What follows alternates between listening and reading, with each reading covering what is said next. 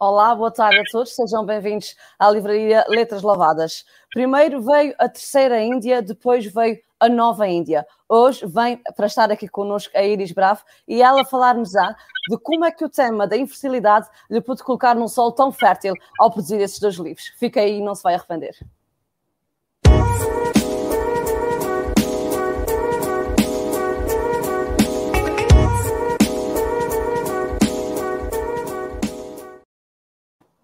Olá, Iris, boa tarde. Olá, boa tarde, Patrícia. Obrigada pelo convite. Estou muito contente de estar aqui. Obrigada a nós por teres aceito, por estares aqui connosco. É um prazer muito grande ter-te enquanto autora e enquanto um, autora da uh, Cultura Editora. É sempre bom nós termos mais contatos e chegarmos a mais pessoas, a mais autores e mais leitores uh, vorazes que, que tem sido o teu caso, uh, têm andado à procura dos teus livros cada vez mais. É muito bom saber disso. Uh, nós hoje estamos aqui para falar da Sofia, não é? Tudo começa com a Sofia.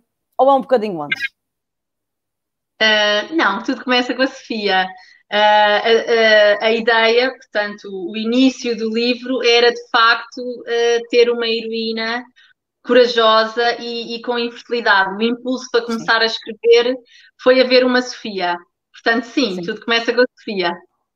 Então fala-nos um bocadinho de, desta Sofia, de como é que surge a ideia de escreveres um livro com um tema uh, tão atual, independentemente de todas as evoluções que têm acontecido ao nível da, da medicina. Uh, como é que nasce então esta vontade de trabalhar este tema e de colocá-lo romanceado uh, e disponível nas mãos dos leitores portugueses?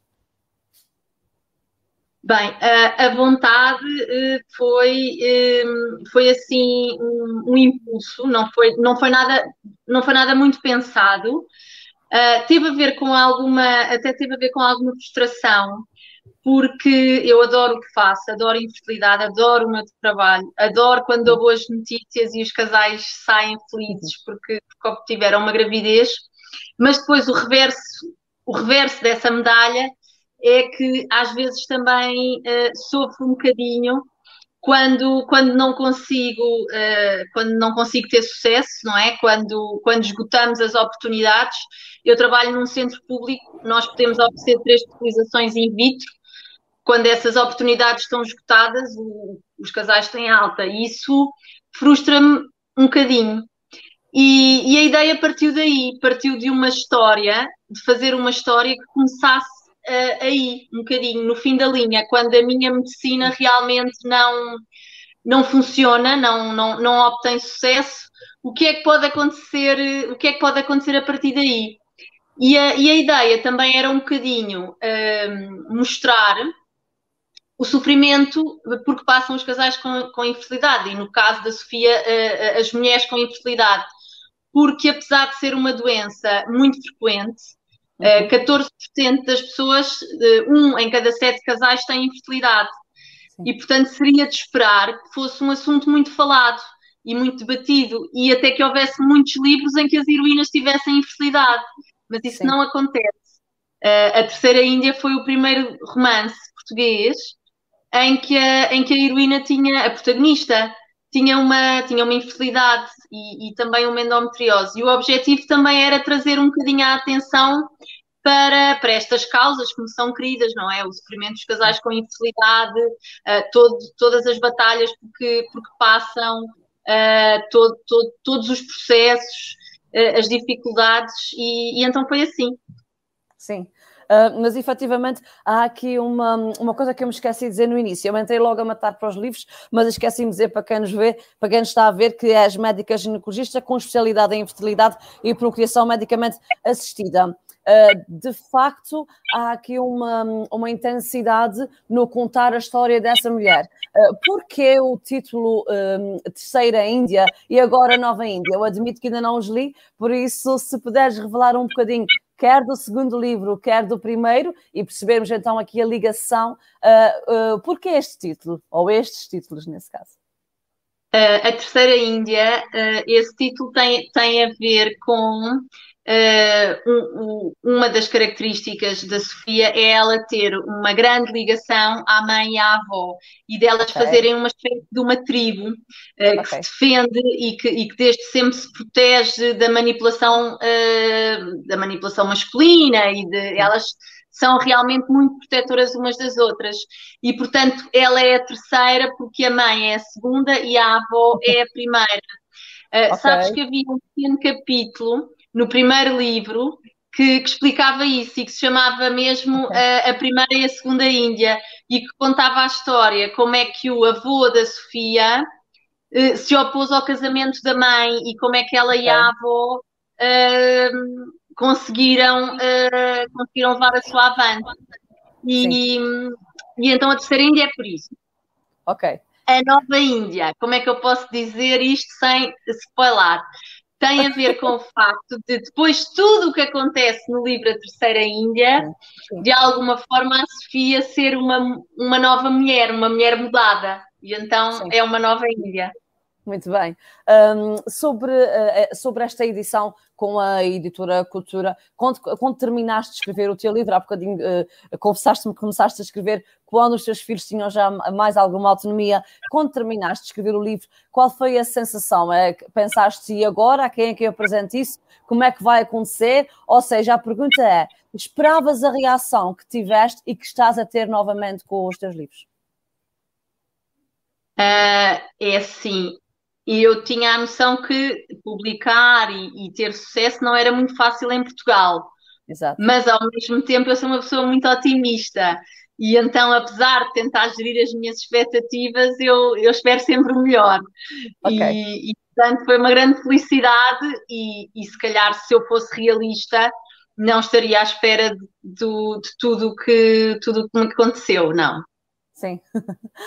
isso é, é bom sinal. A primeira parte de todas tem que ser mesmo esse aspecto positivo e num tema como este, tema que trabalhas diariamente, diariamente acaba por, por ser muito necessário. Sentes que é uma missão levar esta mensagem de esperança dentro da perseverança, uh, mesmo quando as situações são complicadas? Escrever esses livros é uma forma de chegar. Uh, uh, quer às suas pacientes, quer a quem sente esse problema e às vezes fica muito, muito calado, uh, sem saber com quem há de falar. É uma missão chegar uh, a todos os que têm esse problema em casa, na sua família?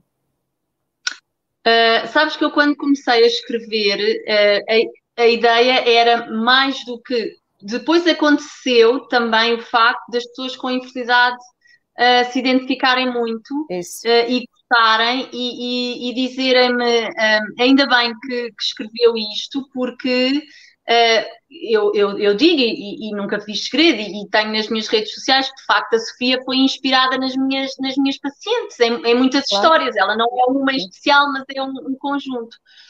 E o facto de lerem um, sentimentos da Sofia, não é? Uh, e lerem uh, a forma como ela reage, a tristeza, a melancolia, tudo aquilo uh, faz com que pensem se, se se baseou nas suas pacientes e fez esta Sofia, quer dizer que tudo o que eu sinto é normal, eu também sinto isto muitas vezes. E isso foi muito bom mas a ideia também era que uh, pessoas que não têm infertilidade, e eu acho que quem não tem infertilidade e não passa por um problema destes, não se, não se apercebe do duro que é. E a ideia também era alcançar essas pessoas e Sim. com uma história que depois ganhou asas e que não tem nada a ver com a infertilidade, uh, levar a mensagem de é duro, estas mulheres são corajosas, estas mulheres são umas heroínas, e devemos ter cuidado quando tocamos nestes assuntos, porque são assuntos muito delicados. Sim.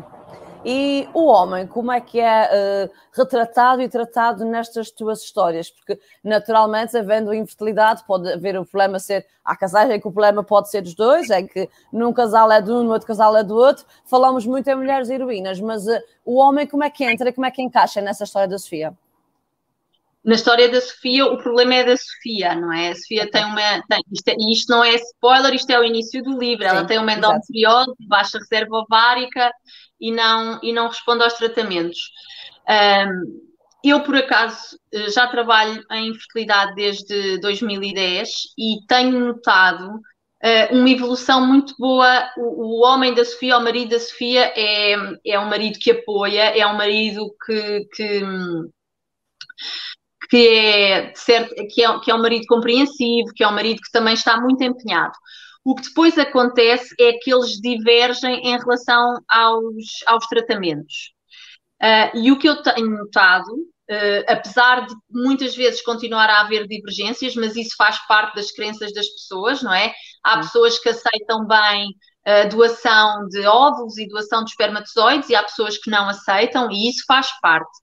Mas o que eu tenho notado é que cada vez os homens estão mais empenhados, mais interessados e, e são mais uh, são mais suporte porque havia um bocadinho o, o, preconceito de que estas consultas também, se calhar por serem feitas por um ginecologista, eram para a mulher, não é? Uhum. E os homens iam ali um bocadinho, eram ali um bocadinho peça decorativa e faziam Sim. poucas perguntas e deixavam as decisões todas para a mulher e agora não. Eu noto cada vez mais os homens a fazerem perguntas, interessados, a, a pesquisarem, a pesquisarem assuntos, a, a debaterem. Eu acho que tem sido, tem havido um progresso grande nos últimos 10 anos. Notou-se muito, apesar de serem 10 anos, eu, eu noto muito a, a, postura. A postura dos maridos é, tem sido diferente. Ainda bem, é, um, é muito bom sinal. Deixa-me ir dizer boa tarde à Ana Santos e à Manuela Ribeiro, que já estão aqui connosco, e deixa-me também dizer a quem nos vê e nos ouve que aproveitem a oportunidade para falar com a autora, seja enquanto uh, médica, que ela não nos vai dar uma consulta, como é óbvio, mas tendo em conta o tema do livro e uh, a profissão, aproveitem, façam questões, comentários, já leram o livro, deem a sua opinião, certamente que a Iris ficará mais feliz e nós também por saber que estão aí do outro lado e estão dispostos a conversar connosco. O, os livros um, andam um bocadinho entre Portugal e Moçambique, não é? O primeiro, sim. O primeiro sim. tem uma primeira parte que é passada em Portugal e uma segunda parte que é completamente passada em Moçambique. É metade, metade. Okay. O segundo, não. O segundo é todo passado em Portugal. É o regresso dela, não é? É. Sim, uh, é, isso também acaba por ser uma viagem uh, entre espaços, uh, ou seja, na própria descrição de, que tiveste que fazer para pôr a personagem, quer em Portugal, quer em Moçambique, foi também uma aventura ter os dois espaços físicos tão diferentes para escrever uma mesma história? Foi, foi, foi muito desafiador. tive que fazer muita pesquisa. Eu queria muito que a Sofia rompesse com tudo o que era a vida dela, não é? A Sim. ideia é, era, é aquela ideia um bocadinho romântica do destino e que, portanto, ela não tinha engravidado porque ela estava destinada a fazer esta, esta viagem Sim. e a interferir em, em destinos e a, e a, mudar a vida de outras pessoas que de outra forma ela não mudaria. E eu interesso muito pelas grandes diferenças que existem, uh, além, além de, de, de, do, da parte ambiental, que também a Sofia é uma heroína muito ecologista, interessa muito pelas diferenças entre os países. Uh, não, não só as diferenças em termos económicas, mas também sociais e a parte da condição da mulher. E era importante para mim uh, mostrar a Sofia num meio completamente diferente uh, e mostrar a evolução dela nesse meio e o que ela fez o contributo que ela deu para mudar, uh, para mudar esse meio. Ok, ok. Uh, naturalmente são dois livros que, embora interligados, não se pode falar muito se não contas sem querer o resto todo, não é? Basicamente. Um, eu tenho pois. Diz isto, sim. Sim, sim, concordo. Desculpa. Por isso acaba por ser, tem mesmo que se ler o primeiro para chegar ao segundo e então perceber o bolo todo, não é? Mais ou é, menos é, isso. É um bocadinho, porque senão estamos aqui a falar, o, o segundo vive muito do, do primeiro, é fácil claro. falar, falar do primeiro. Uh, agora, falar do segundo não é tão fácil, porque o segundo vive daquilo que aconteceu no, no primeiro. Claro, claro que sim. Uh, mas eu tenho uma curiosidade. Uh, quando estavas a fazer o, o, primeiro livro, a Terceira Índia, já tinhas ideia de que haveria um segundo volume ou foi no decorrer da história que percebeste que aquilo teria uma outra continuação? Uh, eu já tinha ideia que ia, que ia acabar assim, porque eu escrevi tudo seguido. Uh, okay. A história era mesmo esta. A história sempre, okay. foi, sempre foi esta dos dois livros.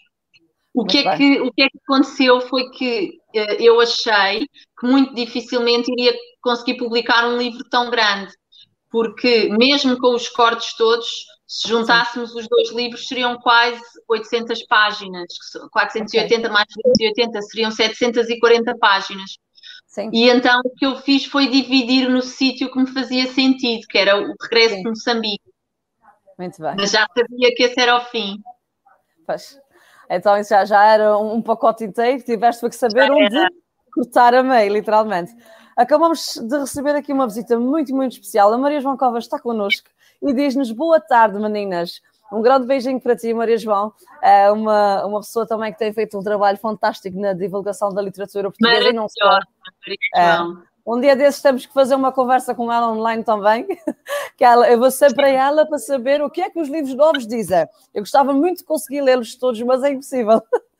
E então Maria João é assim uma, um pulso de ouro que nos vai contando tudo isso e que nos deixa aquela pontinha de inveja de ver quero esse tempo também que tu consegues ter. é mais ou menos nesse sentido. Um, uh, eh, Diz-me uma coisa, Iris, um, o, te, o teu livro, achas que os teus livros podem servir para quem está a passar por situações dessas como um momento de relaxamento, de sair dentro do problema, independentemente de ele estar lá sempre? Eu acho que uh, não, só, não só os meus, como qualquer livro, não é? Qualquer livro é sempre ali um momento zen em que a pessoa sai da sua própria vida e entra noutros mundos.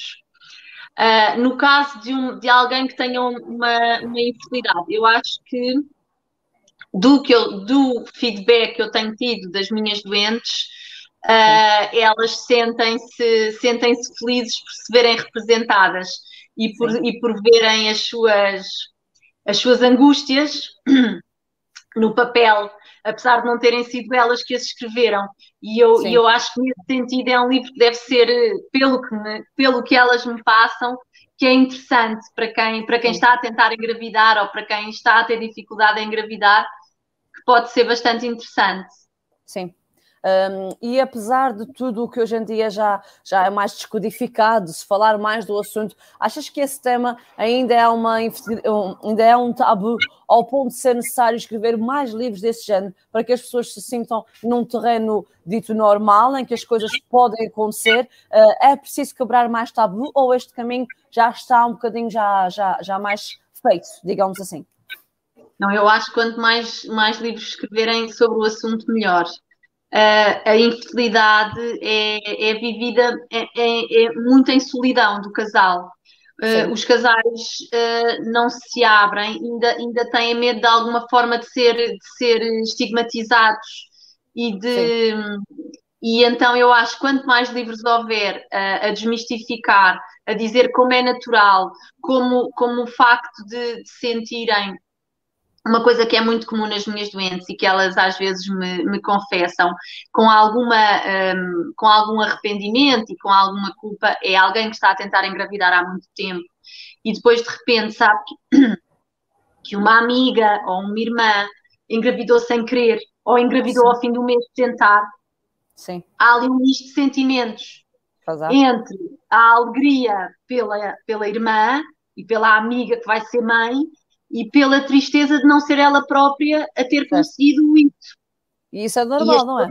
Isso só lhes acontece a elas. E não é, é perfeitamente natural, porque eu acho que isso acontece a toda a gente, que é, é uma é constante esse tipo de esse tipo de confissões que me, que me fazem na Sim. consulta. Eu sou de falar e sou de conversa e, uh, e, as mulheres acabam por se abrir muito comigo.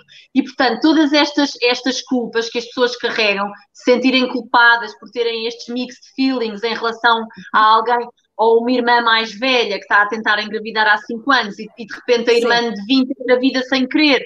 Há ali uns Sim. mixed feelings e fica ali um arrependimento. É perfeitamente natural. E eu acho que até se pode pode-se falar e pode-se dizer, porque é, é, é completamente compreensível dizer, olha, eu estou muito feliz por tu estás grávida, mas ao mesmo tempo estou triste por não me ter acontecido a mim. Amém, acho que qualquer sim. pessoa compreenderia, não é?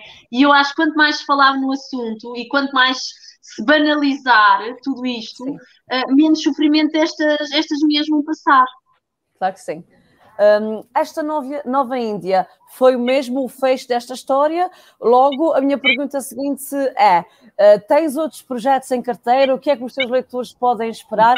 O que é que vem por aí agora?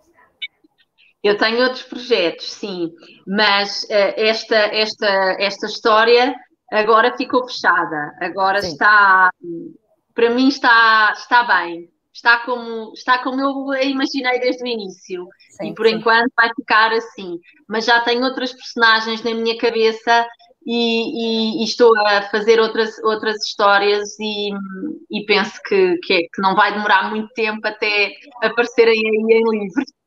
Que bom. Eu sei que a Maria João Covas diz que era de outro time, mas que ficou rendida, ficou rendida à tua escrita, e ela aproveita e faz-nos também aqui um comentário barra uh, questão. Ela diz, a infertilidade ou a dificuldade em engravidar para as mulheres pode ser vista como uma culpa. A sociedade continua a achar que a culpa é sempre da mulher. Ou é impressão minha? O que é que é, senhora doutora? Como é que é isso? É, é, não, continua a ser, eu não, eu não diria culpa, mas responsabilidade sim. Quando há um casal que não consegue uma gravidez, a primeira pessoa para quem se olha e se pensa uhum. que algo não está bem com ela é a mulher. E é sim. simples, eu penso que isso é um raciocínio que tem a ver com o facto de ser a mulher que engravida. Sim, sim. Mas na prática, a, a responsabilidade divide-se na prática, em 30% dos casos há um fator masculino, em 30% feminino e nos outros 30% é misto. Portanto, as responsabilidades são divididas. Mas em termos uh, práticos e de, e de, sociedade, a infertilidade é vista como um problema, como um problema feminino. E, e de alguma forma, eu acho que, que as mulheres que não é a sociedade que as culpa, mas muitas vezes são elas que se sentem culpadas por não conseguirem engravidar. Inconscientemente. Uh, mesmo quando não têm nenhum problema, eu acho que as mulheres são exímias em arranjar alguma coisa para, para se culparem e então pensam naquela pílula que tomaram durante 15 anos ou noutra Sim. coisa qualquer, ou, ou porque fumaram ou outra Sim. coisa qualquer quando, quando não tem nada a ver. Uh, eu uh, quero só dizer uma coisa: uh, a Maria, o time que a, que a Maria João Covas estava a referir okay. é, tem a ver com os livros são um triângulo amoroso, ou seja, a Sofia é casada com o marido, Sim. que é o Ricardo, e depois Sim. vai para Moçambique e conhece outro homem que é o Alex. E portanto, a Maria João Covas está, os times que existem são o Ricardo e o ah. Alex. Está bem, então eu é que estava fora, desculpa as duas. ok, ok, obrigada pela explicação. Nós temos também aqui mais um comentário da Sandra Fernandes, já é uma altura da nossa editora, da Letras Lavadas, e também costuma estar sempre por cá connosco. Obrigada, Sandra. E ela diz-nos boa tarde, cá estou, beijinhos para ambas. Um, beijinhos para ambas com poesia. Esse é um tema muito tocante. Já o vivi na primeira pessoa. Vivemos entre a ansiedade do querer e a mágoa de vermos outros não valorizarem a maternidade e paternidade. Obrigada, bem-haja. E é mais ou menos é mesmo isso que estávamos a falar há pouco, aquela questão de nós querermos e ao nosso lado acontecer tão, tão facilmente. Eu também não, eu não tive problemas de propriamente infertilidade, mas tinha a sombra daqueles 10 anos de pílula e demorei bastante, um bocadinho bastante para conseguir engravidar e dava as tantas a pensar que o problema realmente era meu e não havia problema nenhum. Era uma questão de tempo. Por isso, efetivamente, eh, há muitas mulheres e muitos casais que não é logo no mês a seguir, não é? Claro. Não, para se definir a infertilidade, o casal tem que tentar engravidar durante um ano. Sim. E só ao fim de um ano em que, o, em que se a mulher tem ciclos regulares e se não há nenhuma doença anterior de nenhum dos dois, só ao fim do ano é que, nós, é que, é que nós consideramos que existe uma infertilidade, um ano sem, claro. um ano de gravidez. Sim, por isso eu acho que, a, que, a, que, a, que a, a, autora estava a referir também é muitas vezes a forma como, como, as, como as pessoas desvalorizam uh, o desejo, o desejo de ser mãe. E há muita, e há muito um, aquele, aquele típico comentário de ah, não penses, vai de férias, que isso uhum. acontece. E, e, isso é uma coisa que, que angustia, porque não é por. A, ou seja, estamos outra vez a pôr a, a culpa na, na, mulher. Não é por ela estar ansiosa por ser mãe que não engravida. Uh, isso, não, isso não interfere. Claro. Um, também tentando agora dar aqui um outro enlace na, na conversa, digamos assim, uh, poderias ou gostarias de nos revelar um bocadinho do que é que virá num próximo projeto literário teu? Só para ficarmos com a curiosidade aguçada ou, ou ainda é muito cedo e a editora não deixa? Não, não, eu acho que deixa, eu tenho revelado algumas coisas. Uh, A protagonista vai ser uma mulher também, corajosa, só que enquanto a Sofia é, é o protótipo, é, não é bem o protótipo, mas é uma, uma personagem uh, simpática e, e, querida E Sim. esta não, esta, esta é, uma, é uma protagonista também corajosa, como a Sofia, isso elas têm em comum, uh, mas depois é, é uma mulher uh, que sofreu, uh, algo traumatizada e que, portanto, é assim um bocadinho fora da caixa. Os protagonistas são um bocadinho fora da, da, da caixa, não são okay. tão bonzinhos como, como a Sofia, o Ricardo e o Alex. Okay, okay. E também vai ter uma parte de mistério, vai ter Uh, vai ter uma parte de mistério, vai ter romance, claro, eu sou muito romântica, tem sempre que haver romance. Somos duas então. tem sempre que haver muito romance.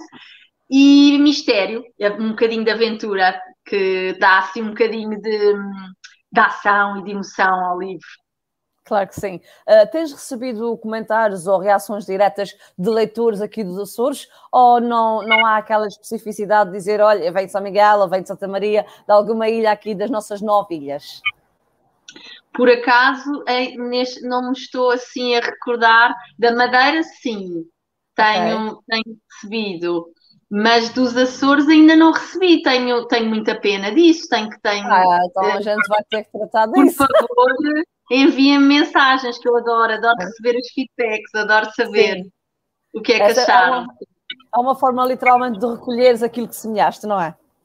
é, é muito receber, receber um, as redes sociais têm, têm isto bom, não é? De, é de podermos estar, estamos ao alcance de, das ah, pessoas ah, e eu, eu, lido muito bem com isso. Eu gosto muito de, de, conversar e gosto muito de saber o que é que acharam.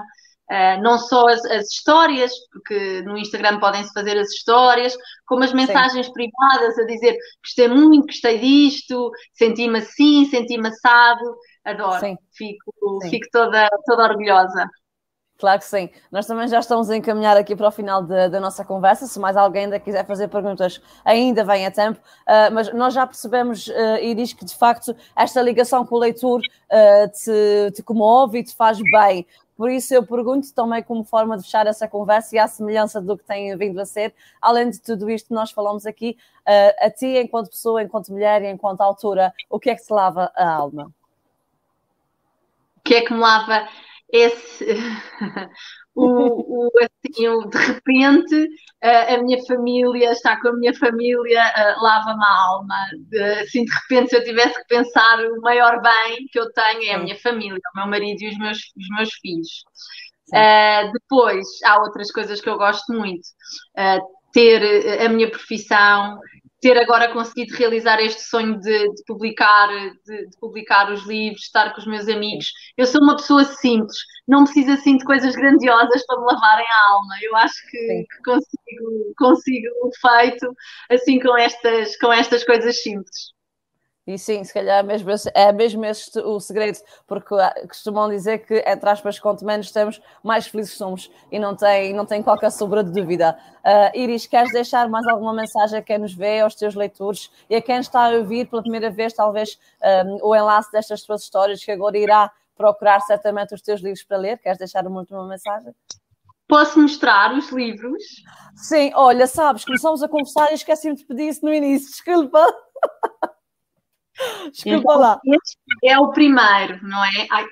Em que realmente é uma parte passada em Portugal e outra parte uh, passada em Moçambique.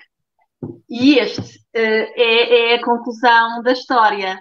Uh, a mensagem que eu, que eu tenho para passar é, é, é, agradecer a onda, de, a onda de carinho e aceitação que tive. Foi, foi uma surpresa maravilhosa e que se quiserem contar-me e, e dizer-me o que acharam sobre os meus livros depois de os lerem, uh, eu vou adorar.